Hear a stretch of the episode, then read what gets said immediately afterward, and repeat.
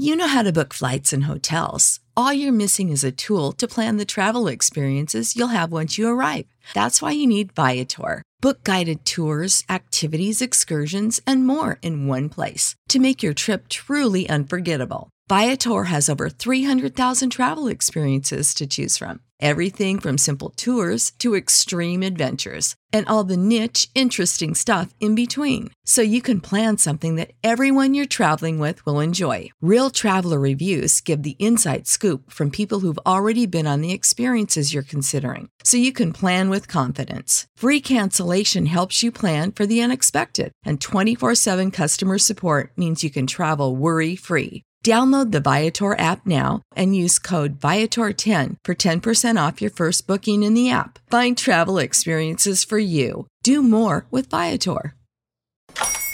Hola, buenos días, mi pana. Buenos días, bienvenido a Sherwin Williams. ¡Ey! ¿Qué onda, compadre? ¿Qué onda? Ya tengo lista la pintura que ordenaste en el ProPlus app. Con más de 6.000 representantes en nuestras tiendas listos para atenderte en tu idioma y beneficios para contratistas que encontrarás en aliadopro.com. En Sherwin Williams somos el aliado del PRO.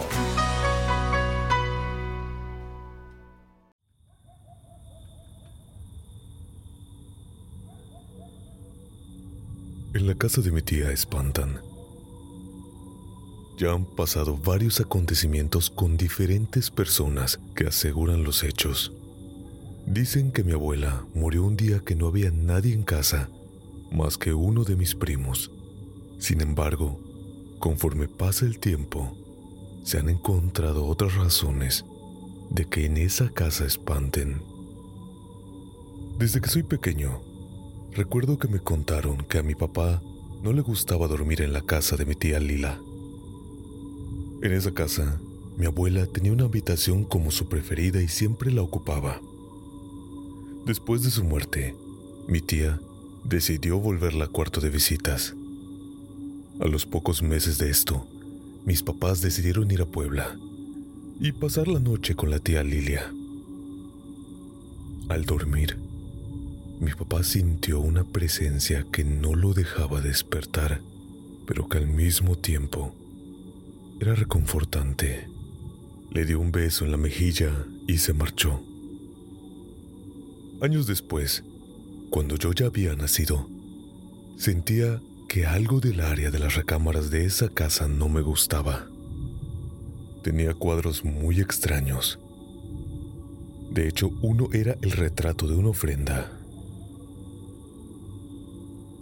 En la sala de televisión había un altar pequeño con las fotografías de dos de mis abuelos, altar que hasta la fecha no se quita.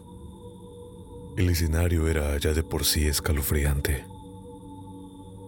Pasaron aproximadamente 15 años y mis papás, uno de mis hermanos con su esposa y yo, decidimos quedarnos en casa de mi tía. Mi cuñada no sabía sobre estas historias porque era muy miedosa y ya no había ocurrido ningún acontecimiento de este tipo. Esa noche, mientras yo dormía en el sofá de la sala de televisión, escuché gritos horribles. Inclusive pensé que estaban asaltando a alguien en la calle. Del susto corrí al cuarto donde dormían mis papás. Mi mamá salió de la recámara y se asomó a las otras en las cuales mi hermanito Antonio y su esposa estaban muy asustados. Cuenta mi hermano que sintió una presencia muy extraña y su esposa también. A pesar de estar dormidos, gritaron y se cayeron de la cama. Era una enorme sombra negra, una figura femenina con falda amplia, pero a la que no le alcanzaban al ver el rostro. Sin embargo, para no armar un alboroto, no contamos nada a nadie y dejamos las cosas así. Meses después, mi hermano Esteban y su esposa, mis papás y yo decidimos ir a visitar a la tía nuevamente. Como ya era tarde, decidimos pasar la noche allí. A altas horas de la madrugada, Después de tratar de conciliar el sueño con la incertidumbre de que se fuera a perder algo, escuché un grito. En ese momento desperté y pensé que estaba soñando y sin embargo los gritos seguían. Y esta vez era mi hermano el que decía algo. Mi mamá salió de la habitación. Yo me levanté del sofá y juntos corrimos a ver qué era lo que estaba pasando. Mi cuñada, bañada en llanto, no pudo decir mucho. Simplemente recordaba que no podía despertarse y sentía una presencia que la observaba. Era una enorme sombra negra en forma de mujer que se la iba acercando poco a poco. Como mi hermano no creía mucho en eso, no hizo caso a la situación y siguió durmiendo. Obvio que para mí era imposible volver a la cama y dormir. Ese día decidí no quedarme más en esa casa y hasta la fecha no he vuelto. Singularmente, la familia completa de parte de mi papá decidió pasar año nuevo ahí, en la casa de la tía Lilia. Mi tía Alejandra y mi tío Humberto pasaron la noche ahí, pero nosotros decidimos quedarnos en otro lado. Al siguiente día, después de la cena, mi tío Humberto empezó a contar lo que le había pasado la noche anterior en la misma recámara donde habían pasado todas esas cosas. Una presencia no lo dejó dormir. La misma sombra negra se le acercó y por más de que trataba de volver a conciliar el sueño, la visión aparecía. Y fue entonces cuando mi tía confesó que le sucedían cosas extrañas en su casa. Inclusive algunos adornos se movían del lugar y aparecían en la cocina. Pasó tiempo y empezaron a hacer excavaciones en un parque al lado de esta casa. Un día, una arquitecta llegó tocando la puerta para hacerle unas preguntas a mi tía. La arquitecta le comentó que habían encontrado huesos enterrados en el parque y que no sabían si la zona fue un cementerio o no. Pero para ahorrarse trámites legales regresaron los huesos a donde estaban y decidieron no comentarlo con nadie. Hasta la fecha, el porqué de todos esos acontecimientos es una incógnita. Lo gracioso es que casi a todos quienes les ha pasado algo no son de la familia directa sino sus esposos y esposas. Pero siempre surge la duda de saber por qué hay algo o alguien que se aparece manifestándose de diversas formas.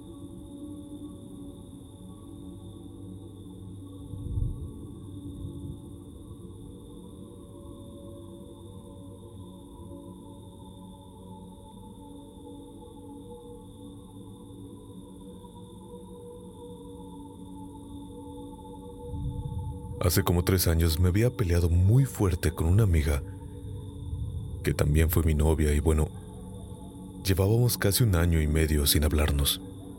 Era muy feo lo que sucedía, porque si nos veíamos y pasábamos frente a frente, no nos saludábamos ni nada.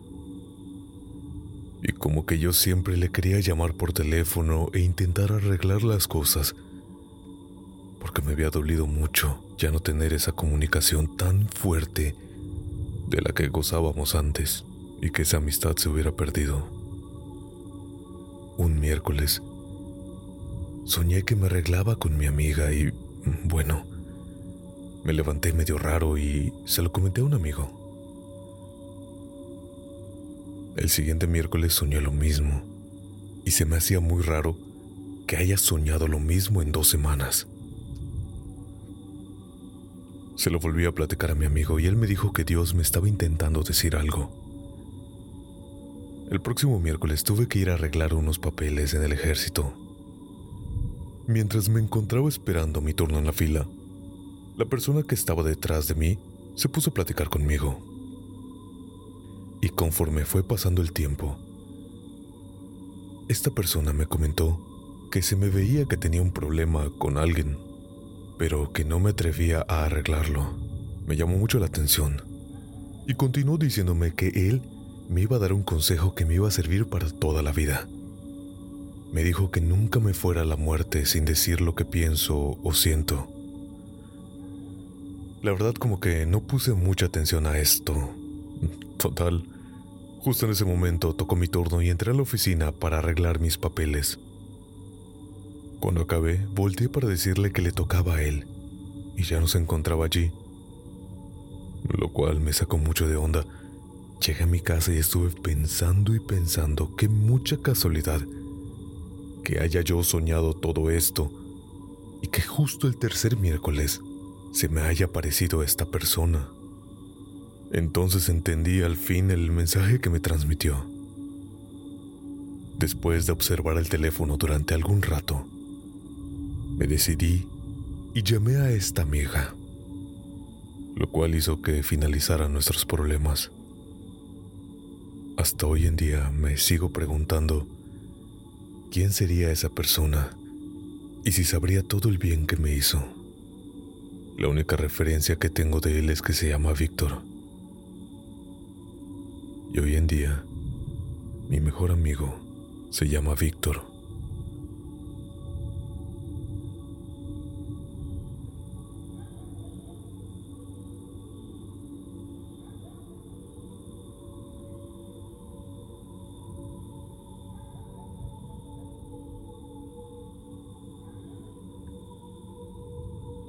Esta es una historia que me contó mi madre, la cual le sucedió a mi abuelo. Mi abuelo era de un pueblito de Jalisco, pero él vivía en California. Un día que fue de vacaciones a su pueblo para ver a su hermana que vivía ahí, a la entrada del pueblo, se encontró un amigo que tenía mucho tiempo que no veía. Se pusieron a platicar pero mi abuelo decía que el Señor nunca le quiso dar la mano. Él lo había saludado de mano, pero el Señor no le devolvió el saludo. Y aquello se le había hecho raro, ya que eran muy buenos amigos, pero no le dio importancia y siguieron platicando. Ya que tenían un buen rato conversando, mi abuelo se despidió, pero el Señor otra vez no le dio la mano. Mi abuelo se fue entonces a casa de su hermana. Cuando llegó le platicó a su hermana que había encontrado a ese amigo y que se había portado medio raro con él. Su hermana dejó que le contara y ya cuando terminó de platicar, le dijo que eso no podía ser, ya que el señor había muerto hace meses.